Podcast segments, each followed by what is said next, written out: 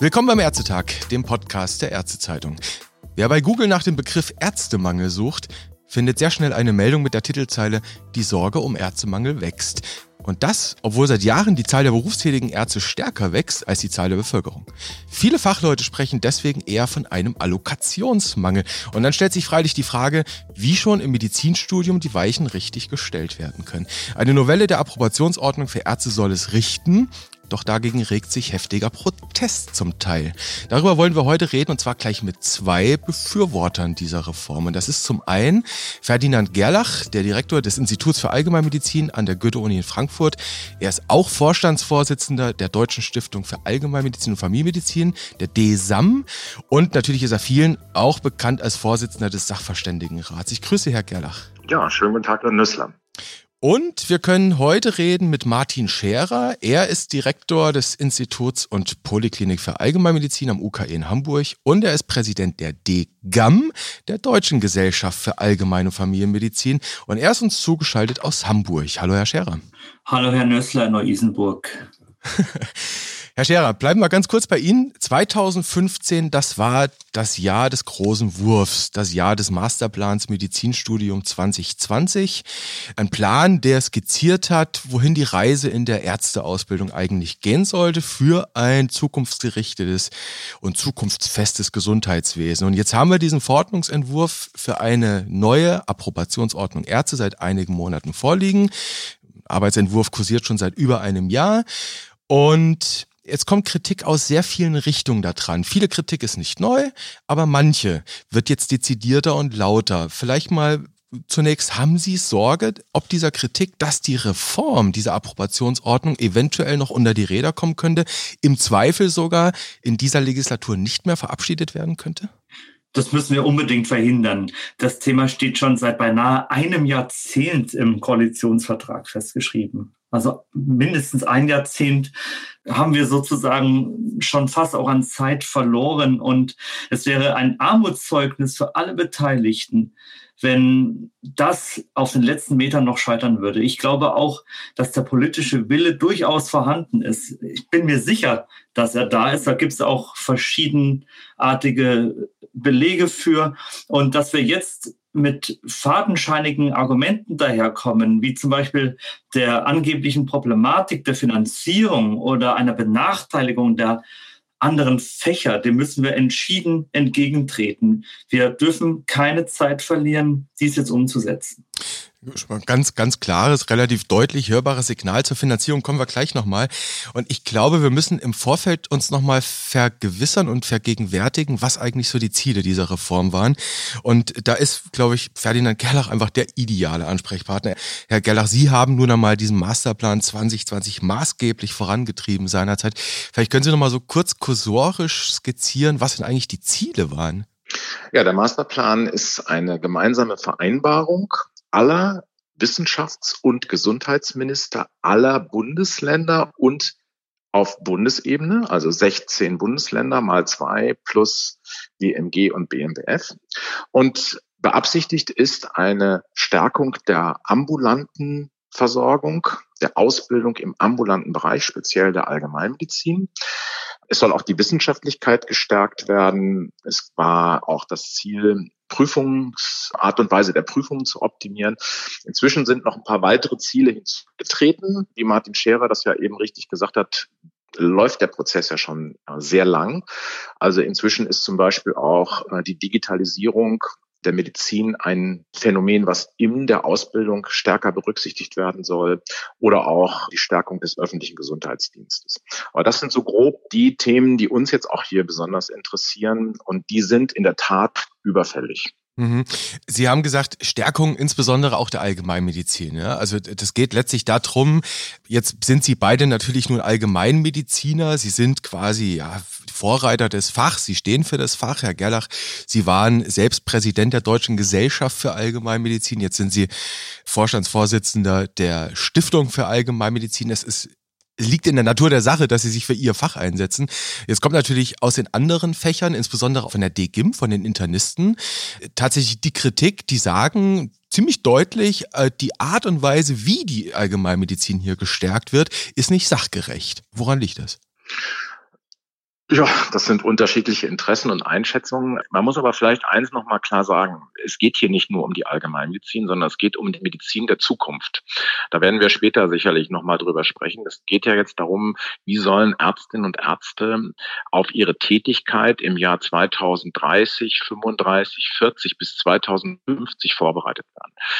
Und äh, da wird es so sein, dass die Medizin ambulanter wird, dass sie interdisziplinärer wird, dass sie digitaler wird, integrierter, weil auch die Probleme, die zu lösen sind, immer komplexer werden. Und dieses Denken in Fächern, in einzelnen Fächern, muss überwunden werden. Und das ist auch eine Aufforderung an alle anderen Fachgesellschaften. Hier muss viel mehr über die Inhalte und die Ziele geredet werden und viel weniger über Fachgrenzen. Mhm. Das betrifft alle Fächer, inklusive der Allgemeinmedizin. Die Allgemeinmedizin ist deshalb ein Fach oder ein Gebiet, was gestärkt werden muss, weil es bisher eklatant vernachlässigt wurde. Mhm. Also die innere Medizin kann sich wirklich nicht beklagen. Die ist im Curriculum und in der Approbationsordnung extrem stark vertreten. Da sehe ich überhaupt kein Problem. Wir brauchen natürlich auch die innere Medizin in der Zukunft, aber eben nicht mit dieser starken Fokussierung auf den stationären Sektor und auf die Subspezialisierung, sondern es müssen eben auch andere Ziele verwirklicht werden. Da würde ich gerne mal einhaken, wenn ich darf. Uns muss wirklich klar sein, wie Ferdinand Gerlach eben gesagt hat, dass wir hier über einen Zeitraum ab 2030, eher 35 reden. Und diese Dimension muss man sich immer wieder verdeutlichen. Es geht ja nicht nur um die Ausbildung, da muss dann noch die Weiterbildungszeit addiert werden und bis dann wirklich ein neuer Hausarzt, eine neue Hausärztin gebacken ist, vergeht dann entsprechend viel Zeit. Von daher ist jede Verzögerung wirklich ärgerlich und die sofortige Umsetzung ist wirklich eminent wichtig. Mhm. Deshalb nochmal der Hinweis, wir haben schon Zeit verloren und dürfen nicht noch mehr Zeit verlieren. Es geht, wie Ferdinand Gerlach gesagt hat, nicht nur um Fächer, sondern letztlich auch um die Sicherstellung der Versorgung. Mhm. Aber mit dem Wettbewerb der Fächer muss man natürlich umgehen. Ich würde sagen, da komme ich gleich nochmal drauf zurück. Wir hatten es jetzt schon am Beispiel der Internisten versus der Allgemeinmediziner. Ich will vorher tatsächlich nochmal in wirklich einen großen, ja, Knusus Knaxus hineingehen, nämlich der, der im Moment wirklich sehr laut diskutiert wird. Das ist das Thema Finanzierung. Es steht quasi die Sorge im Raum, diese Reform sei zu teuer. Das beklagen jedenfalls viele. Wir müssen uns vielleicht nochmal vergegenwärtigen, es gibt aus dem Mai 2020 eine Ausarbeitung vom Wissenschaftlichen Dienst des Bundestages, wo mal so die Kosten für ein Studium europaweit im Vergleich vorgerechnet wurden und die kommen zu einer Zahl etwa 170.000 Euro pro Studierendem in Deutschland in der Humanmedizin, so in etwa.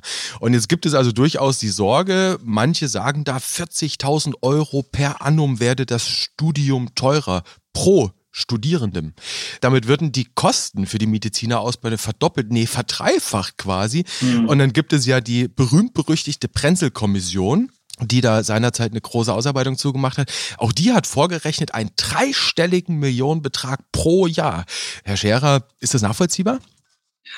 Das wirkt wie ein interessengeleitetes Teuerrechnen einer längst als überfälligen Reform. Also diese Befürchtungen sind haltlos. Es ist einfach teuer gerechnet. Es ist klar, dass gute Lehre Geld kostet, das wissen wir. Eine solide Finanzierung ist wichtig. Aber unsere Berechnungen zeigen eben was anderes. Unsere Berechnungen zeigen, dass hier nur mit moderaten Mehrkosten zu rechnen ist. Zum Beispiel, wenn man jetzt mal eine Musteruniversität nimmt mit 300 Studierenden, dann betrachten wir die Aufwendungen an einer Fakultät pro Studierenden und diese Mehrkosten, die belaufen sich dann pro Studienplatz für die Aufwandsentschädigung für die Lehrpraxen auf ungefähr 900 Euro pro Jahr für die Blockpraktika beziehungsweise 1440 Euro für das praktische Jahr. Das bedeutet für sechs Jahre 5940 Euro pro Studierenden, also ein Bruchteil der von den Interessengruppen kolportierten 40.000 Euro. Natürlich müssen wir dabei berücksichtigen, dass unsere Berechnung die Kosten für das gesamte PJ-Quartal im ambulanten vertragsärztlichen Bereich mit abdeckt und nicht nur für diejenigen Studierenden, die da das Fach Allgemeinmedizin wählen, sondern eben für alle anderen, die eben ihr ambulantes Tertial absolvieren. Und dabei ist noch gar nicht berücksichtigt, dass auch noch Ausbildungskosten im universitären Klinikalltag durch eine Verlagerung der Lehre in den ambulanten Bereich abnehmen. Mit anderen Worten, es sind moderate Mehrkosten, die gut zu stemmen sind. Und diese astronomischen Zahlen, die erzeugen eine Nichtmachbarkeitsstimmung, die absolut kontraproduktiv ist. Hm. Herr Gerlach, können Sie die Diskrepanz erklären oder haben Sie eine Vorstellung, wo dieses riesige Delta herkommt zwischen, sagen wir mal, zweieinhalbtausend, drei, vier, fünftausend Euro vielleicht per annum, Mehrkosten und 40.000? Ja, das kann man relativ klar erkennen. Wenn man sich die Stellungnahmen anschaut, dann wird das sehr, sehr deutlich. Also zunächst mal muss man sagen, dass alle diese Rechnungen, wo da exorbitante Summen rauskommen, ohne die wissenschaftlichen Fachvertreter für Allgemeinmedizin gemacht wurden. Also diejenigen, die das tagtäglich machen, das ist ja nicht neu. Wir haben ja auch jetzt ein Blockpraktikum PJ in der Allgemeinmedizin, werden nicht beteiligt. Unsere Empfehlungen und die tatsächlich gezahlten Vergütungssätze werden nicht berücksichtigt. Stattdessen wird die Reform teuer gerechnet. Es ist richtig, dass es an mehreren Stellen mehr Kosten gibt, auch bei den Prüfungen, die werden aufwendiger, aber die sind bei weitem nicht so exorbitant, wie das hier dargestellt wird. Und wenn man sich die Stellungnahmen anguckt, dann sieht man da ordnungspolitisch skurrile Vorschläge. Es wird hier also die Bundesbeteiligung an den Kosten gefordert. In der Kultusministerkonferenz Stellungnahme steht das so drin. Da steht sogar an einer Stelle drin, dass die Krankenkassen die Prüfungskosten übernehmen sollten. Das ist ordnungspolitisch abwegig, hm. zumal sie dann gleichzeitig als Ländervertreter sich jede Mitsprache derjenigen, die dann finanzieren sollen, verbitten. Und da kann man schon ziemlich klar erkennen, es geht hier darum, die Reformen teuer zu rechnen und dahinter stehen zwei mögliche Motive. Und ich kenne Vertreter für beide Motive. Die erste Fraktion hofft, weil die ganze Reform vor, unter einem Finanzierungsvorbehalt steht, dass man damit die gesamte Reform kippen kann, dass man sie zum Absturz bringt, weil man den Finanzministern der Länder erklärt, das wird so exorbitant teuer, das geht überhaupt nicht. Das ist die Version 1. Und die Version 2 ist, man versucht jetzt, sich so zu positionieren, dass man möglichst viel zusätzliche Mittel akquiriert. Und das ist nicht sachgerecht. Wir haben eine Kalkulation, die sachgerecht ist mit Augenmaß. Da wird man sehen, dass es etwas teurer wird, aber bei weitem nicht so übertrieben und teuer gerechnet, wie das jetzt verschiedenen Seiten, namentlich der Universitätsmedizin, der deutschen Hochschulmedizin, MFT und VUD und der Kultusministerkonferenz versucht wird. Das ist unredlich. Das sind falsche Zahlen und die werden manipulativ eingesetzt aus den eben genannten Gründen. Und jetzt wird's für diese Reform natürlich gefährlich. Ich will da nur mal so schlaglichtartig einen Wissenschaftsminister zitieren. Sie haben ja schon die KMK angesprochen. Hier den namentlich den niedersächsischen Wissenschaftsminister Björn Tümmler. Der hat sich geäußert zu der Reform mit dem Satz, das Studium wird bürokratischer, starrer und jetzt kommt es teurer und weniger flexibel. Und der springende Punkt, den Sie ansprechen und den Sie vermutlich auch als Gefahr sehen, diese Approbationsordnung, die Änderung der Approbationsordnung, die ist im Bundesrat zustimmungspflichtig. Das heißt, wenn die Länder nicht zustimmen, wird es diese Reform nicht geben.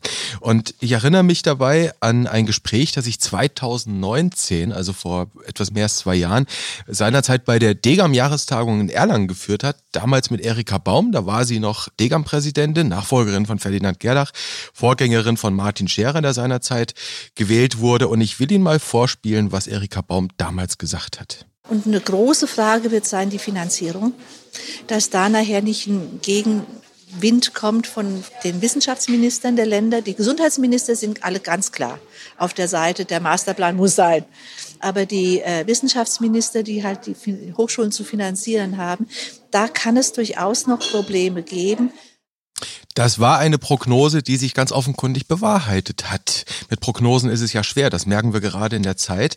Herr Gerlach, das, was Sie jetzt angesprochen haben, nämlich die Kritik, die gerade von den Wissenschaftsministern kommt, von der KMK. Jetzt nochmal Hand aufs Herz, Tacheles. Äh, es geht ums Geld und wir sind in einer Zeit, wo wir wirklich wahnsinnig viel Geld ausgeben und wir wissen nicht, was in Sachen Kostendämpfung uns noch bevorsteht. Ist das nicht eine ganz große Gefahr, dieses Geldthema? Oder anders gefragt, wie werden Sie die Kultusminister in den Ländern überzeugen? Also zunächst mal muss man sagen, dass genau diese Diskussion und genau diese Positionierung, die Erik damals beschrieben hat, vorher schon bestand und jetzt wieder. Also da hat sich überhaupt nichts geändert. Die Gesundheitsminister oder die Gesundheitsseite sagt man ja auch, drückt und möchte unbedingt diese Reform, weil die sehen auch, dass es in der Versorgung absolut zwingend notwendig ist. Und die Wissenschaftsminister und auch große Teile der Fakultäten, die natürlich auch befürchten, wenn ein Fach gestärkt wird, werden andere geschwächt, die stehen auf der Bremse. Also das ist die genau die gleiche Schlachtordnung, die wir jetzt seit mindestens zehn Jahren schon haben. Und das ist jetzt ein politisches Ziehen und Drücken und Verhandeln, was zwingend ist. Es wird nicht anders gehen. Und was auch erwartbar war, ich hätte überhaupt nichts anderes erwartet, aber was genau das zum Ausdruck bringt, was wir schon die ganze Zeit beobachten. Und das hat natürlich jetzt in den Ländern zur Folge, dass die Länder, die dann im Bundesratsverfahren vor der entsprechenden Abstimmung ja sich einigen müssen, eine Einigung zwischen Gesundheits- und Wissenschaftsseite herbeiführen müssen. Und die Wissenschaftsseite versucht jetzt über Druck auf die Finanzminister die ganze Reform, wie eben schon beschrieben, auszuhebeln, indem man nämlich das teuer rechnet und quasi erklärt, dass das alles überhaupt nicht geht, weil es viel zu teuer ist. Mhm. Dann möchte ich gerne mal so ein bisschen nach der politischen Taktik schauen. Das ist ja durchaus auch eine interessante Sache. Schauen wir mal, inwieweit Sie da jetzt aus dem Nähkästchen plaudern wollen. Herr Scherer, Sie sind ja beide, Sie ganz besonders natürlich auch als Präsident der DEGAM, wenn man so will, ja wissenschaftliche Lobbyisten halt für ihr Fach. Und jetzt stellt sich die Frage, wir wissen auf der einen Seite, 16 Gesundheitsminister plus auch der Bundesgesundheitsminister im Übrigen sind für diese Reform. Immerhin der Vorschlag für die Änderung der Approbationsordnung kommt aus dem Hause Spahn. Wie will denn die DGAM oder wie könnte denn die DGAM die Gesundheitsminister in den Ländern und auf Bundesebene überzeugen, dass sie dann entsprechend argumentativ gewappnet ist bei ihren jeweiligen Finanzministerinnen und Ministern? Mit guten Sachargumenten. Wir werden darauf hinweisen, dass wir seit zehn Jahren eine Aufwertung der Allgemeinmedizin im Medizinstudium arbeiten und eben nicht der Nössler als Lobbyisten unseres Fachs, sondern um dem Hausärztemangel zu begegnen. Ferdinand Gerlach hat mehr als einmal in verschiedenen Kontexten und zu unterschiedlichen Zeitpunkten verdeutlicht, dass wir eine doppelte Fehlverteilung haben, nämlich nach Fach und nach Region. Und auf den letzten Metern soll jetzt eine ganz notwendige Reform aufgehalten werden. Und das machen wir deutlich mit Argumenten. Es ist im Grunde genommen alles beschlossen und die Umsetzung, das haben wir jetzt schon ein paar Mal gesagt, ist dringend erforderlich. Wir brauchen die longitudinale Verankerung vom ersten bis zum letzten Semester des Faches im Studium. Jeder Studierende muss für sechs Wochen begleitet von Seminaren ein Praktikum in Hausarztpraxen absolvieren und nicht nur, um damit wir sozusagen unserem Lobbyistentum frönen können, sondern um die Breite der ambulanten Primärversorgung kennenzulernen. Das ist ein ganz wesentlicher Aspekt, gerade auch, wenn wir uns Gedanken darüber machen, welche Art von Ärztinnen und Ärzte wir ab 2035 haben wollen. Das ist eine andere Zeit, wo die Digitalisierung eine Rolle spielt, wo es darauf ankommt, hausärztlich zentrierte Versorgung zu betreiben, wo holistisch patientenorientierte Versorgungsansätze eine Rolle spielen werden, Multiprofessionalität und wir wollen auch dann, wir reden hier über die medizinische Versorgung und über die medizinische Zukunft unseres Landes. Wir wollen auch dann eine kontinuierliche und flächendeckende medizinische Grundversorgung haben. Und zwar unterschiedlichster Patientengruppen. Mhm.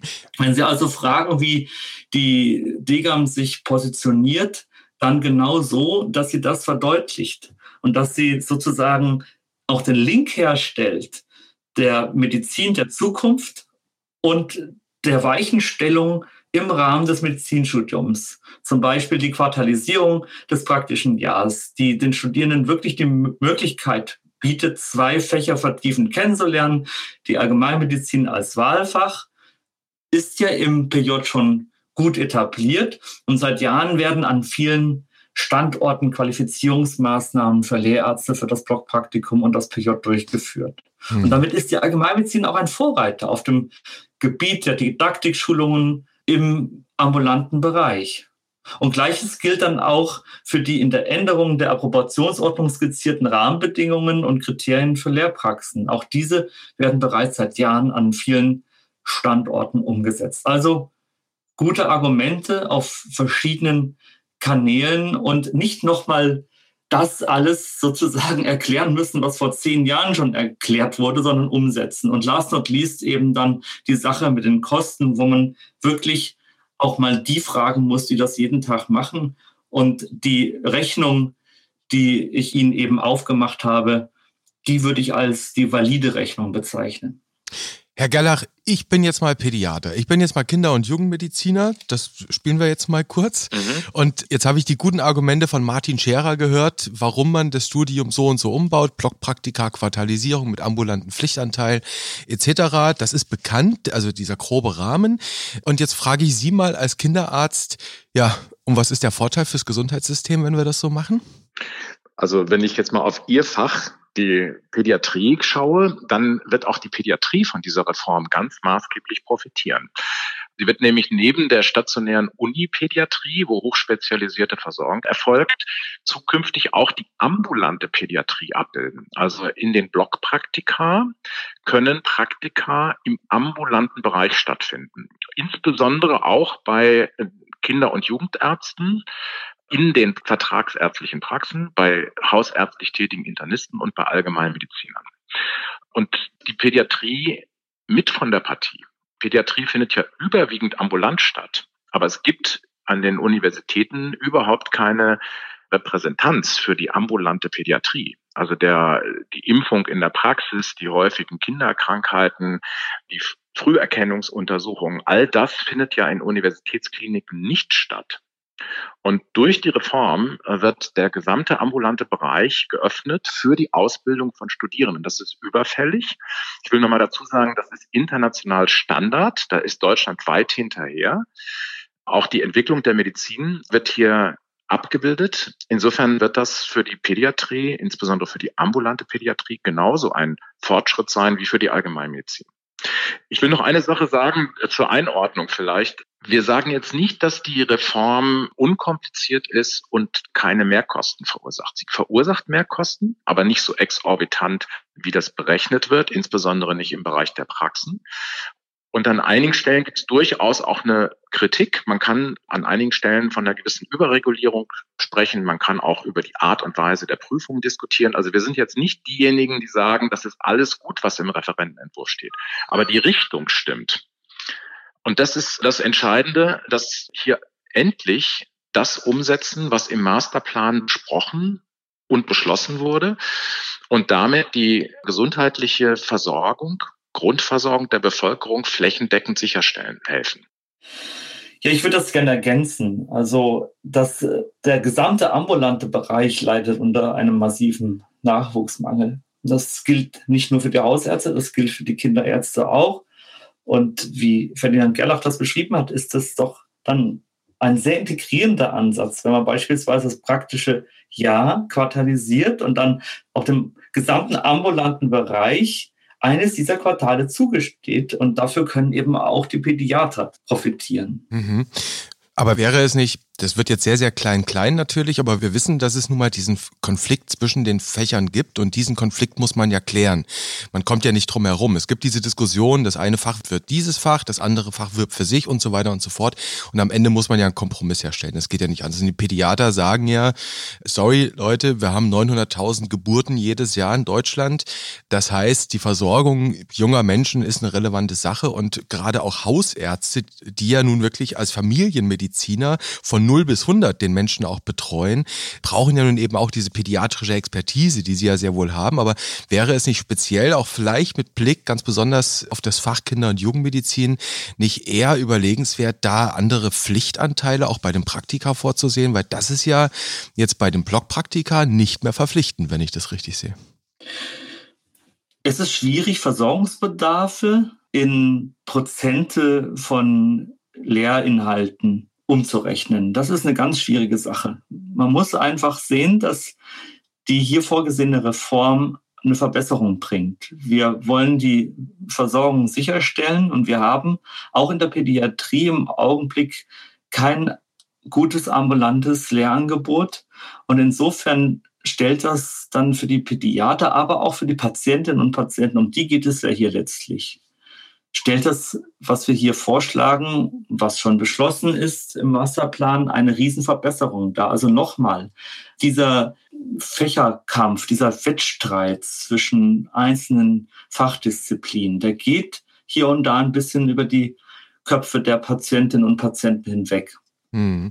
Der Fächerwettstreit, das gibt's ja ohnehin. Wir erleben das ja auch seit Jahren. Das ist ja kein neues Phänomen, dass immer auch mal wieder die Forderung nach einem neuen Facharzt, nach einem neuen Curriculum in der Weiterbildungsordnung aufploppt.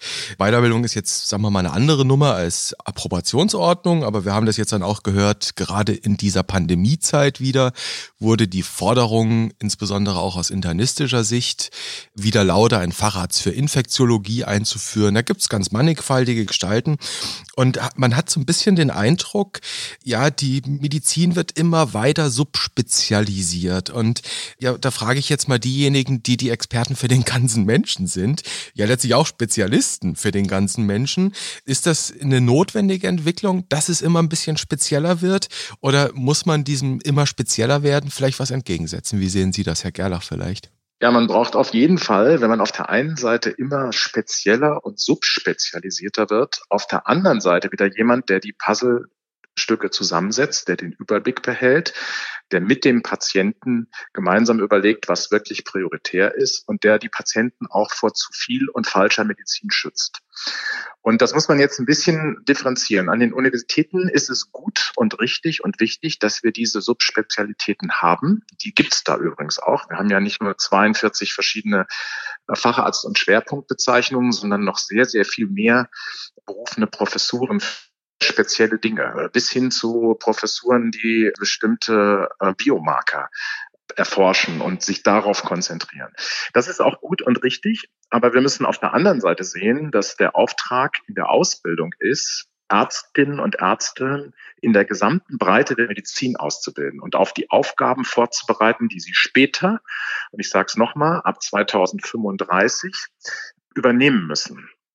Und dazu gehört eben, und das ist jetzt eine Schwäche unseres Ausbildungssystems, auch der Blick des Generalisten, die Grundversorgung, die umfassende Versorgung, das Patientenmanagement, das Monitoring von chronisch Kranken, der Umgang mit Multimorbidität, Hausbesuche, Pflegeheimbesuche, Früherkennungsuntersuchungen. Alles das, was ich jetzt genannt habe, wird in der Universitätsmedizin nicht abgebildet. Dort gibt es keine Hausbesuche, Pflegeheimbetreuung, keine Früherkennungsuntersuchung, keine Impfungen, bis auf Tetanus wird da nichts gemacht. Also es gibt ein riesiges Spektrum der realen Medizin, was nicht abgebildet wird, wenn man nur auf Subspezialisierung setzt.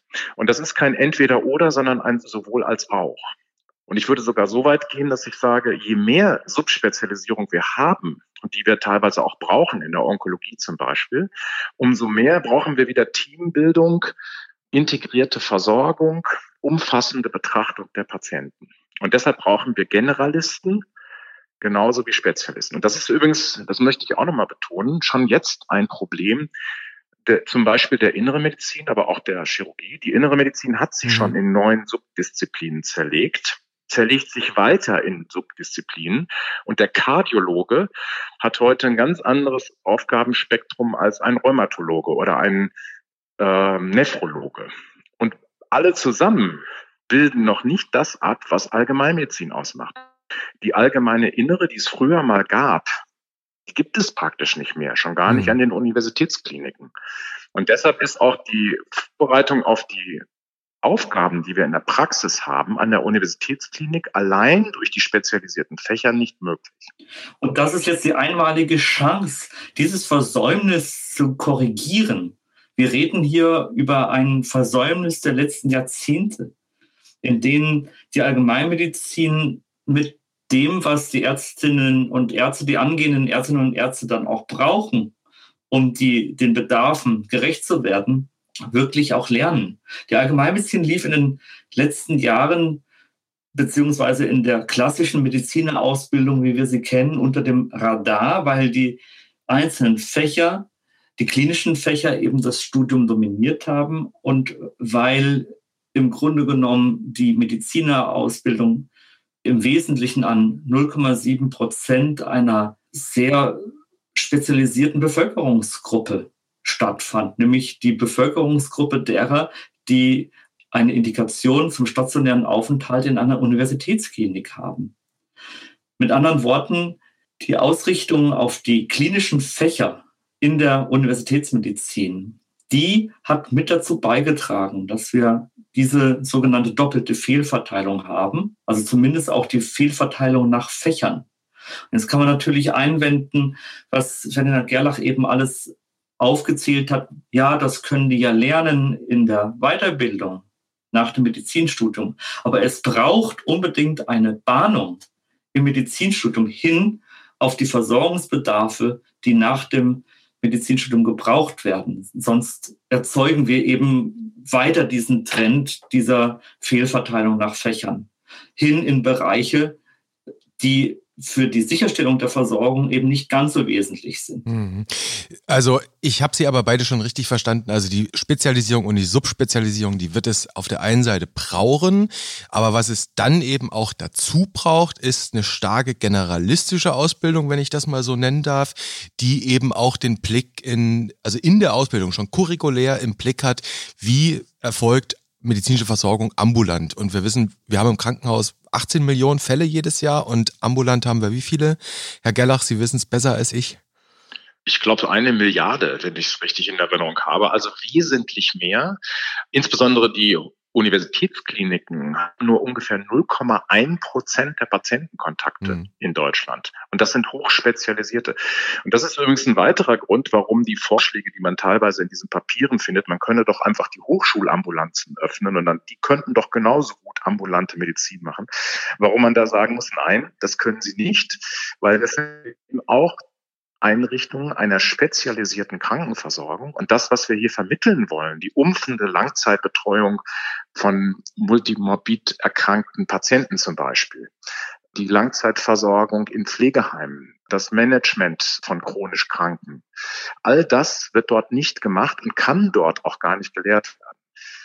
Das heißt, man kann diese Ausbildung in Hochschulambulanzen machen, in einem der anderen PJ-Quartale zum Beispiel oder im Blockpraktikum, aber nicht ausgerechnet in den wenigen Wochen, die jetzt für die Allgemeinmedizin vorgesehen sind. Man muss sich doch mal klar machen, dass das Medizinstudium sechs Jahre dauert und wir reden jetzt über wenige Wochen, die die Studierenden im ambulanten Bereich verbringen sollen. Das ist sogar für diejenigen, die jetzt schon wissen, dass sie sich später spezialisieren, eine ganz wichtige Erfahrung. Mhm. Eigentlich sollte jeder Arzt irgendwann in seinem Leben mal in der hausärztlichen Versorgung gewesen sein. Das verbessert auch die Kooperationsbeziehung später, das Verständnis des Faches und der Aufgabenprofile. Also von daher ist es wirklich nicht nur auf das Fach Allgemeinmedizin bezogen, sondern auf die zukünftige Versorgung insgesamt. Und alle, auch die, die später subspezialistisch tätig werden, würden davon profitieren. Und gerade jetzt die Covid-19-Pandemie hat eindrucksvoll gezeigt, wie wichtig die hausärztliche Versorgung ist und wie wichtig die hausärztliche Versorgung gerade in unserem Gesundheitssystem in Krisenzeiten ist. Es werden sechs von sieben Patienten, die SARS-CoV-2 positiv sind, im hausärztlichen Setting behandelt. Vielleicht sollten wir zum Ende hin noch zwei ja, Kleinigkeiten, hätte ich jetzt fast gesagt, und das wäre ziemlich falsch gewesen. Zwei Aspekte nochmal zumindest kurz streifen. Sie haben selbst beide eingangs schon gesagt, wenn diese Reform jetzt kommt, dann wird sie wirksam werden in 10, 15 Jahren. Es gibt sowieso Übergangsfristen. Man muss sich auch immer in Erinnerung rufen, die Reform betrifft die, also die Reform der ärztlichen Approbationsordnung betrifft dann natürlich erstmal diejenigen, die neu ins Studium kommen und nicht die, die bereits im Studium sind. Auch das ist wichtig zu wissen. Das heißt, wir reden von der Perspektive 2035, Pi mal Daumen. Und dann kann man sich dann gleich die nächste Frage stellen. Sagen wir mal 2040, 2050. Und dann muss man sich ja eigentlich die Frage stellen, eigentlich müsste ja so eine Reform das Versorgungssystem in 30 Jahren antizipieren. Und das ist dann wieder die Glaskugelproblematik Thematik. Wer weiß schon, wie die Welt in 30 Jahren aussieht. Aber vielleicht zum Ende hin, Sie beide haben ja vielleicht auch eine Vision, eine Vorstellung, wie muss denn eine Gesundheitsversorgung in 20, 30 Jahren aussehen? Und dann könnte man überlegen, wie müssen wir die Medizinerausbildung heute stricken? Vielleicht mal so gefragt, Herr Gerlach, die Approbationsordnung neu, so wie sie jetzt angelegt ist, ist sie geeignet, die Mediziner auszubilden, die wir in 30 Jahren brauchen? Ich glaube ja, weil alle wichtigen Eigenschaften, die ein Mediziner wahrscheinlich braucht, hier angelegt sind. Also er braucht ein wissenschaftliches Fundament. Das möchte ich auch nochmal klar sagen. Wir machen hier nicht irgendwie so quick and dirty Praxis. Modeling through, sondern es geht um eine wissenschaftlich fundierte Ausbildung. Und Studierende und später Ärzte müssen in der Lage sein, Informationen aufzubereiten, zu bewerten, ein sogenanntes Wissensmanagement zu betreiben. Nur dann sind sie über 20, 30 Jahre Berufstätigkeit in der Lage, auf dem aktuellen Stand zu bleiben. Also das ist die Basis und da stimmen wir allen, die das fordern, absolut zu.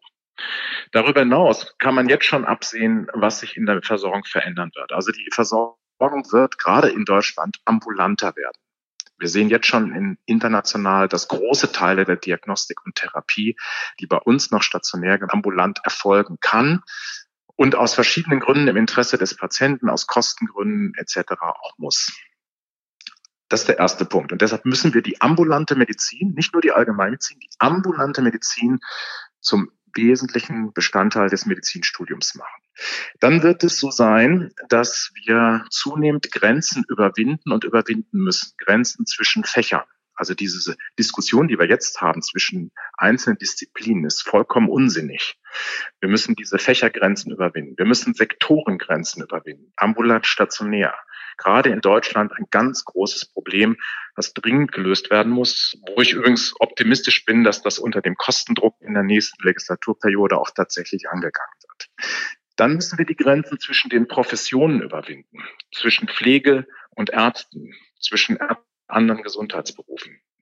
Also teamorientierte, integrierte Versorgung, zunehmend über die Sektorengrenzen hinweg, das wird ein wesentlicher Bestandteil zukünftiger Medizin sein. Dazu kommen andere Dinge wie Digitalisierung, aber auch psychosoziale Betreuung, die gerade weil alles subspezialisierter und auch technisierter wird, an Bedeutung gewinnen wird.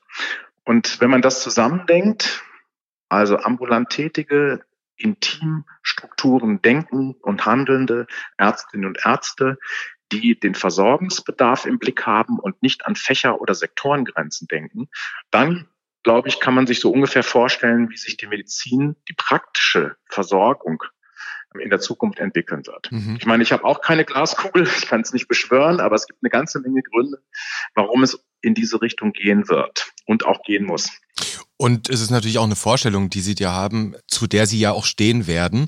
Und wenn man sich, vielleicht kann ich mal in den Shownotes das ein oder andere Gutachten auch vom Sachverständigenrat äh, verlinken, das zieht sich ja durchaus wie ein roter Faden durch die letzten Gutachten, was Sie skizziert haben, Sektorengrenzen einreisen, Fachgrenzen in Anführungszeichen einreisen. Und Sie haben ein wichtiges Stichwort genannt, das will ich gleich Martin Scherer mal zuwerfen, nämlich das Thema Interprofessionalität, also das Zusammenarbeiten der verschiedenen Gesundheitsberufe. Und das sind nun mal sehr viel mehr als Ärzte. Das ist die Pflege, das sind medizinische Fachangestellte, das sind andere, ja, heilmittelerbringende Berufe. Und es gibt sehr wohl, es wird immer lauter, immer eindrücklicher, die Forderung, Interprofessionalität auch schon in der Ausbildung, in der Lehre, im Studium zu verankern. Und Herr Scherer, und dann stelle ich mir natürlich die Frage mit Blick auf, okay, wir machen jetzt eine Reform, eine Novelle der ärztlichen Approbationsordnung, aber das genügt doch dann eigentlich nicht hinten und nicht vorn. Ich müsste doch dann das Rad eigentlich sehr viel größer drehen und eben auch an die anderen Berufe herangehen, oder? Ja, bevor ich dazu was sage, würde ich eigentlich ganz gerne noch was zur Zukunft sagen, wenn ich darf. Wir reden die ganze Zeit über die Zukunft, bitte. die Zukunft der Versorgung, an der ich hoffentlich dann auch noch ein bisschen partizipieren kann. Ob ich jetzt im Jahr 2050 eine große Rolle spielen werde, weiß ich nicht. Vielleicht eher nicht. Aber vielleicht nochmal dazu das Stichwort Multiprofessionalität. Also wir werden in der Zukunft ein multiprofessionelles Team haben. Und das schließt sowohl mehrere Hausärztinnen, Hausärzte als auch Vertreter anderer Disziplinen möglicherweise mit ein, eventuell verwaltungsmedizinische Fachangestellte, dann Veras, NEPAs, also die eine Spezialausbildung haben. Physician Assistants. Richtig, die PAs, vielleicht noch Sozialarbeiter, äh, Psychotherapeuten und so weiter. Und auf diese Weise können zum einen die Hausärztinnen und Hausärzte selbst dann sich auf die Kern Aspekte auf des allgemeinmedizinischen Arbeitens dann konzentrieren. Und zum anderen ist es so, dass solche hausärztlichen Teams dann auch die unterschiedlichen Versorgungsbedarfe sowohl in der Stadt als auch auf dem Land sehr viel besser dann auch abbilden können. Und wenn Sie nach der Zukunft fragen, dann muss man unterscheiden zwischen Best- und Worst-Case-Szenarien. Und da sind wir eigentlich auch wieder bei den Medizinern der Zukunft. Angenommen, wir beide würden noch leben im Jahr 2050. Wollen wir da eine Versorgung haben, in der die Fragmentierung des Gesundheitswesens auf die Spitze getrieben ist, in der wir unkoordiniert durchs System eiern und niemanden haben, der in der immer weiter fortschreitenden Spezialisierung die Fäden zusammenhält?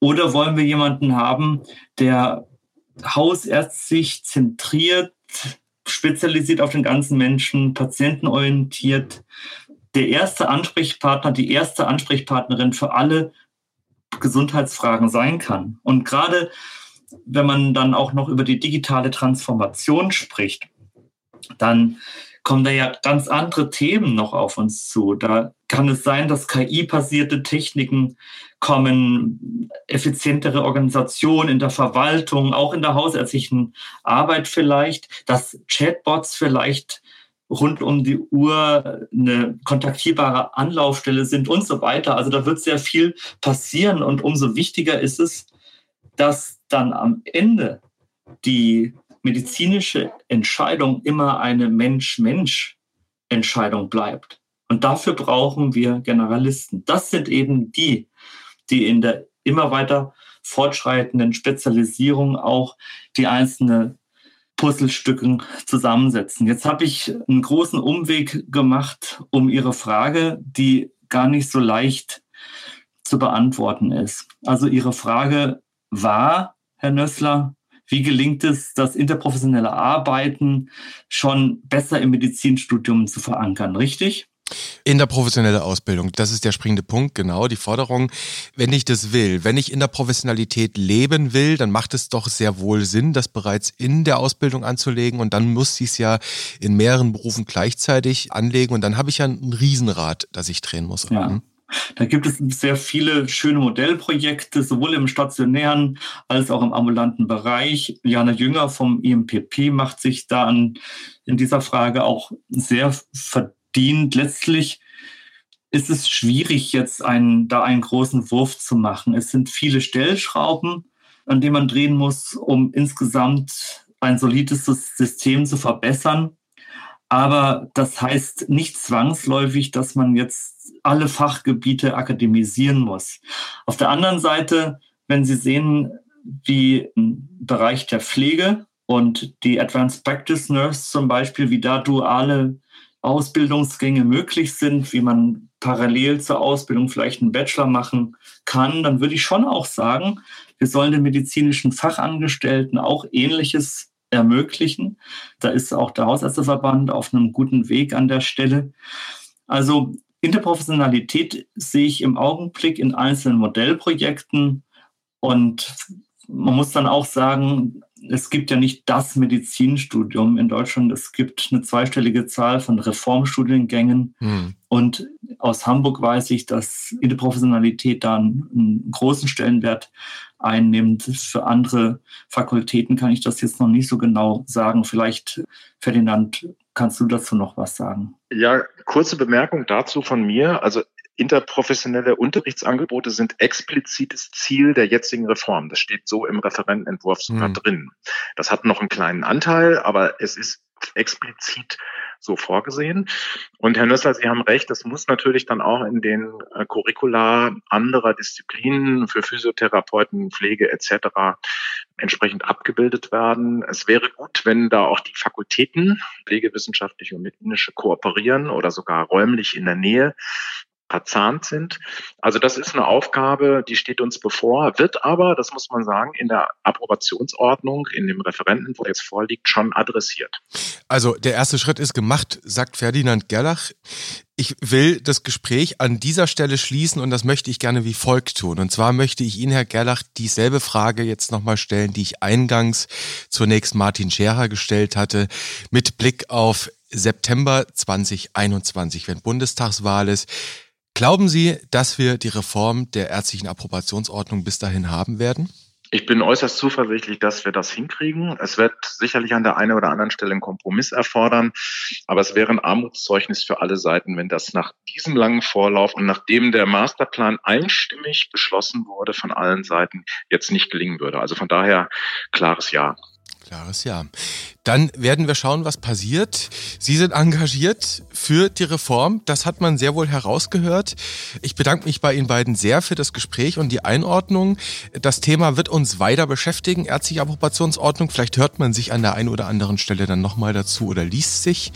Ich jedenfalls sage Danke, wünsche Ihnen alles Gute, bleiben Sie gesund und sag Ahoi. Ja, auch für Sie alles Gute, bleiben Sie gesund. Alles Gute auch von mir, vielen Dank.